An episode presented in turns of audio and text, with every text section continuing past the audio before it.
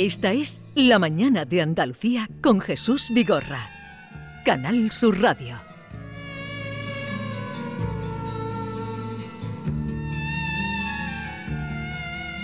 Y jueves vamos al encuentro con Javier Prescampos. Eh, Yolanda, hola. Hola, buenos días. Vamos a ver qué misterio nos desvela hoy. Sí, qué ¿dónde se para? Situación.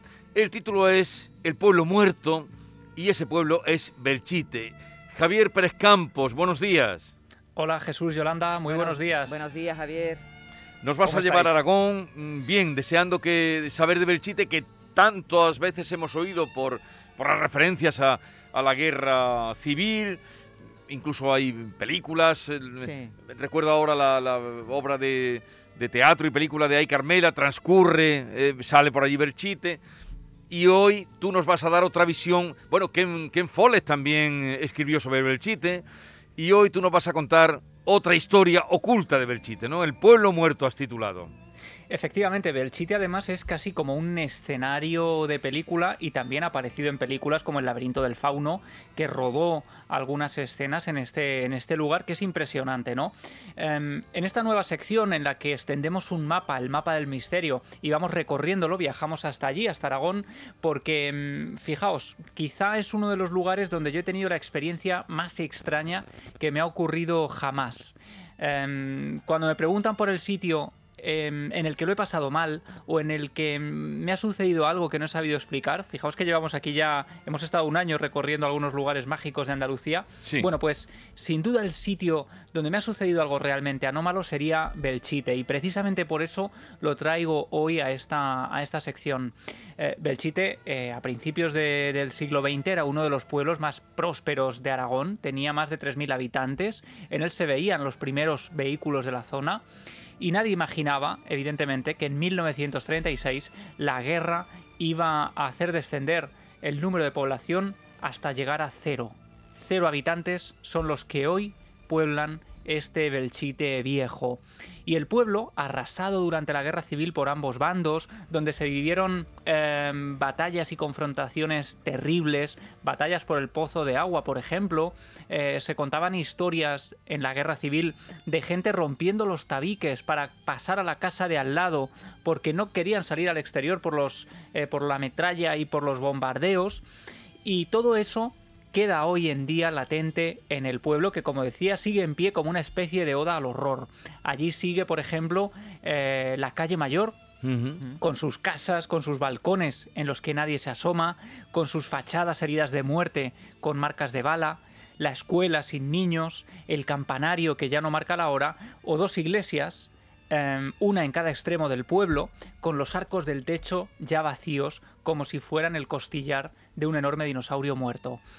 Y en este lugar, eh, Jesús Yolanda, en el año 86, hay un equipo de Aragón Radio que acude hasta allí para hacer un programa, ¿no? Quieren grabar un programa contando la historia de Belchite desde el propio lugar de los hechos, relatando los sucesos eh, trágicos, ¿no? Que allí sucedieron en la guerra civil.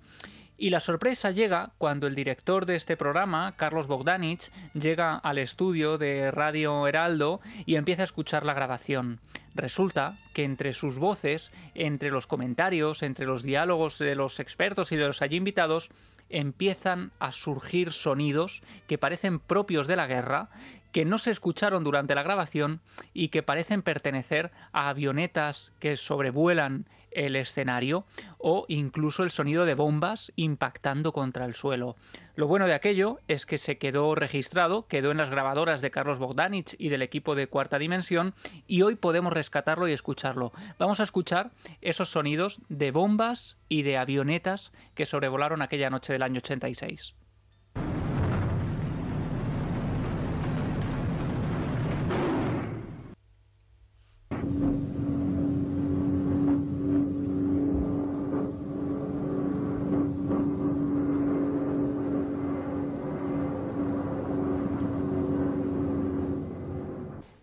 Bueno, se quedarían Madre mía.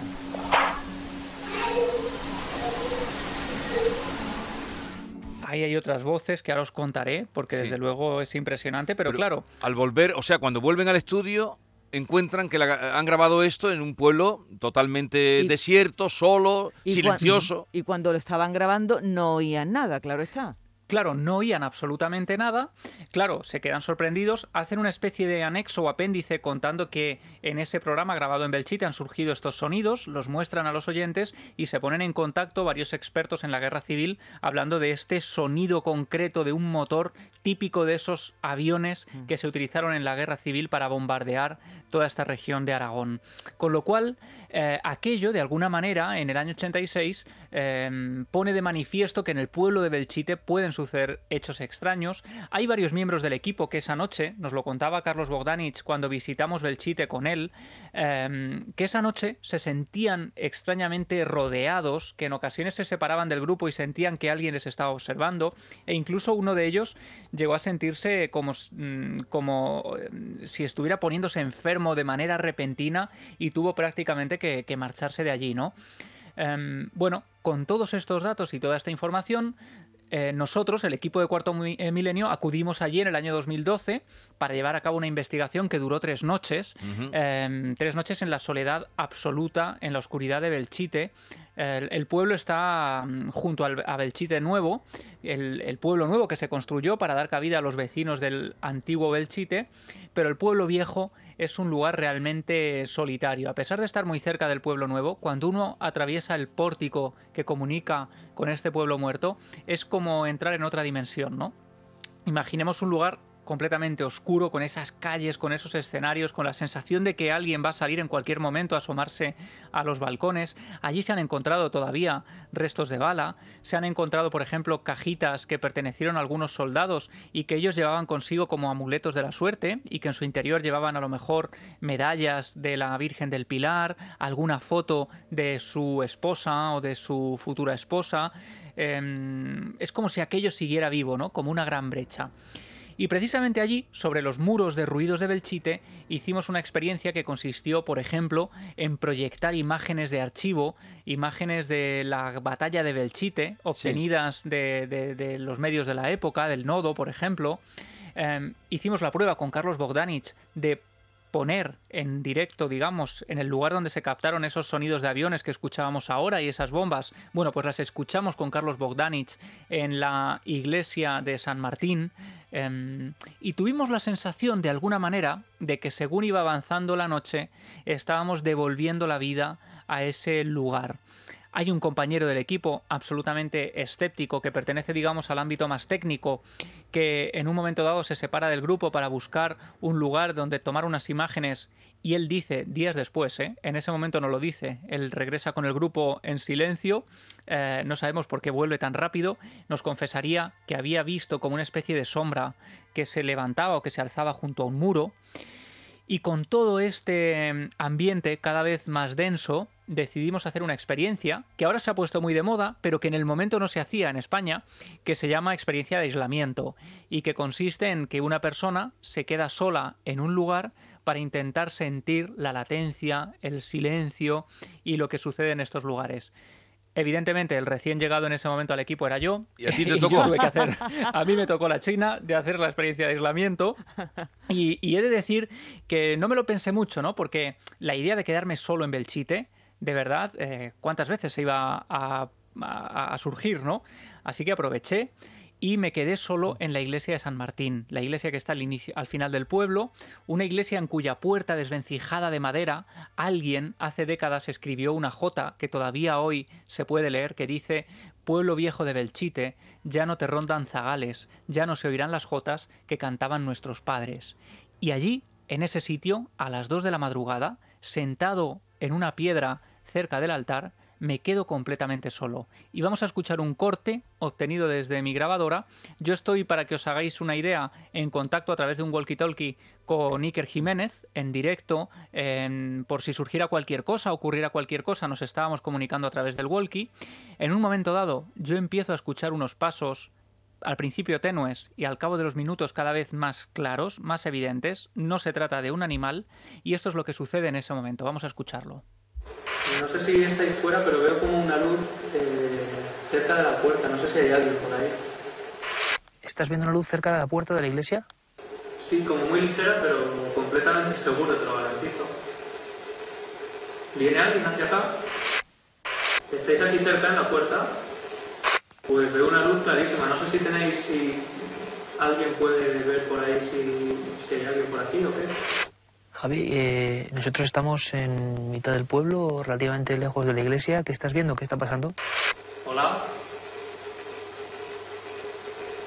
Se oyen pisadas y se ve una luz. Debe ser que hay alguien por aquí, por la iglesia. ¿Me escuchas, Iker? Te escucho. ¿No hay nadie por aquí del equipo? Eh, negativo, por supuesto. Que hay alguien en la iglesia. Se le escucha andar y se, ven, se ve la luz. Veo una sombra. ¿Estáis ya por aquí?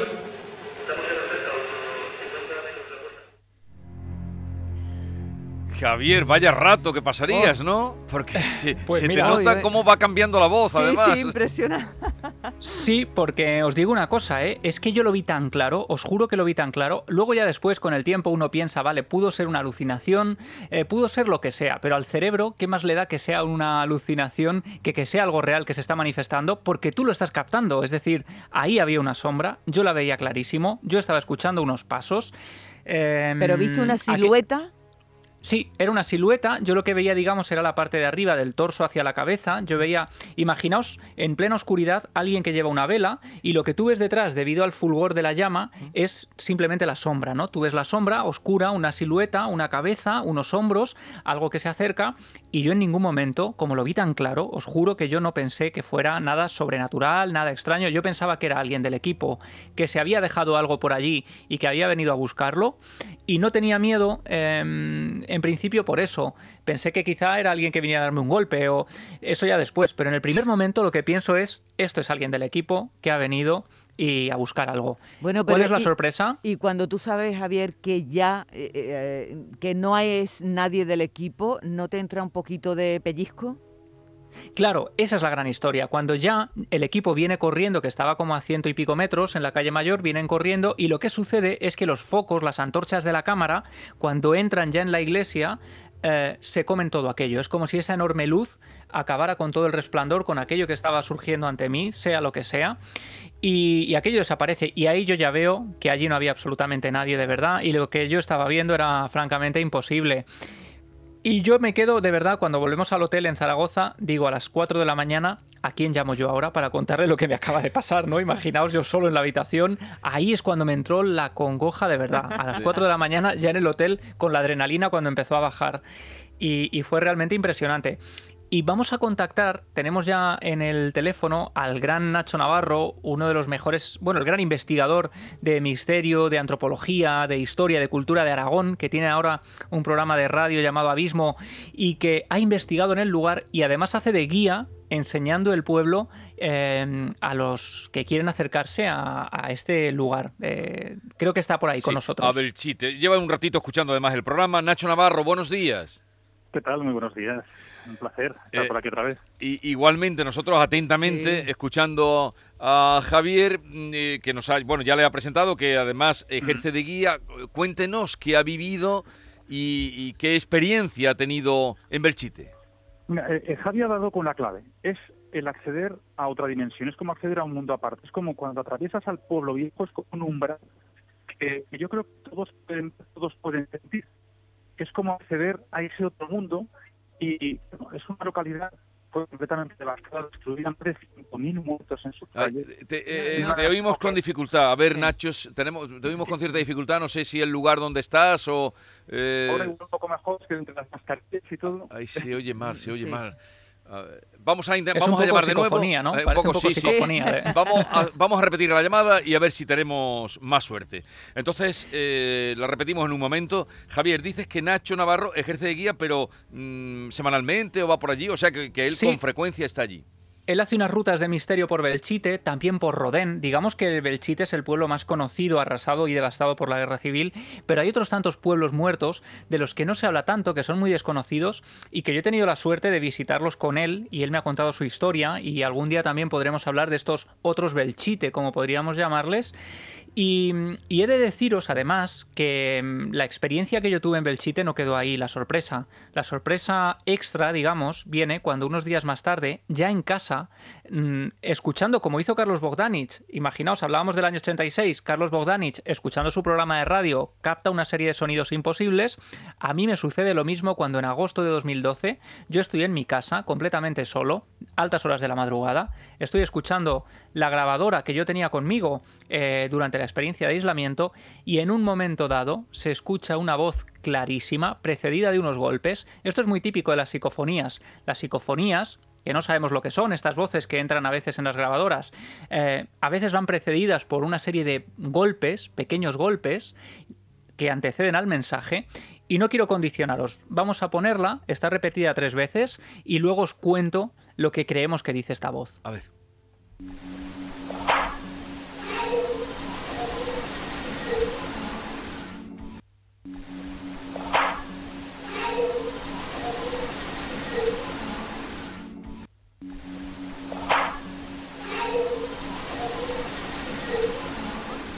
Qué crees que dice, Yolanda?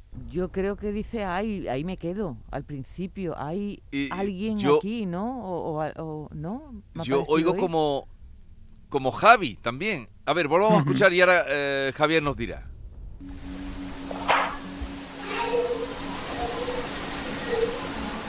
Sí, sí, tú has atinado más. No sé.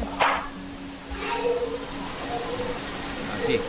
Javier, desvélanos. Bueno, al final la psicofonía es un mundo, es un mundo mm, que, que- que tiene que ver con las interpretaciones, ¿vale? Pero Sí. nosotros lo enviamos a Manolo Rodríguez, técnico de sonido de, de televisión de toda la vida y que es un gran analista de sonido. Y a mí me puso la piel de gallina porque lo que él decía que se escuchaba es Javi. Ayuda. Desde luego, no sé si estaréis de acuerdo conmigo en que parece una voz infantil. Sí. Es una voz sí, de sí. niño. Allí, evidentemente, no solo no había nadie, es que lo menos que podía haber a las 2 de la mañana en un pueblo como Belchite es un niño.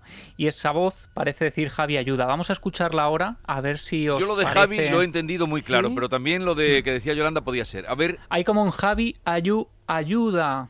a ver.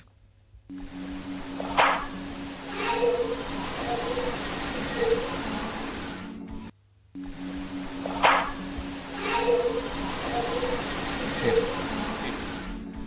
Javi está muy claro y Hmm. ayuda. Sí. Es muy complicado, ¿eh? porque además mm, los oyentes ahora mismo nos estarán escuchando desde diferentes partes. Esto habría que escucharlo con cascos, eh, en la mejor calidad posible. Es complicado esta experiencia radiofónica, es un esfuerzo que pedimos, ¿no? Pero, pero creo que era interesante. No sé si Nacho Navarro estará ya al otro No, lado. Tenemos dificultades para comunicar con él. Bueno, pues desde luego él nos podría contar las sensaciones que tienen muchas de las personas que acuden con él a visitar Belchite. Hay que decir que hace unos años el pueblo se cerró, el pueblo ya no admite turistas de manera, em, digamos, solitaria, ya tienes que acudir a la oficina de turismo de Belchite porque el pueblo se estaba viniendo abajo y era muy peligroso y ahora solo se hacen visitas con guías turísticos, pero es mejor porque ellos te van contando un poco la historia del lugar, ¿no? Y muchos de los viajeros que van con Nacho eh, sienten ese malestar, tienen esas sensaciones desagradables y en más de una ocasión han tenido casi que marcharse de allí por esa sensación opresiva que tanta gente ha tenido y que de alguna manera creo yo, Belchite, este pueblo, es un lugar en el que cualquier persona, incluso yo, que soy absolutamente negado para este tipo de cosas, tuve una percepción realmente anómala, ¿no? Yo creo que es tal la, la magnitud de la tragedia que allí sucedió que esos ecos que podrían existir, quién sabe, eh, son claramente perceptibles por, por cualquier persona. Pues eh, no podemos recuperar la comunicación con Nacho, pero aquí Pena. queda la historia, la experiencia vivida en primera persona por Javier Pérez Campos, el pueblo muerto. Berchite. Javier, hasta la próxima semana. Un abrazo muy grande, compañeros. Un te- saludo. iremos a Berchite. A mí me ha- Ay, lo he visto no- muchas veces. yo eh, no sé qué eh, decirte. eh, se ha visto muchas veces en imágenes, pero ahora habrá que ir a Berchite. Adiós, Javier. Hasta pronto.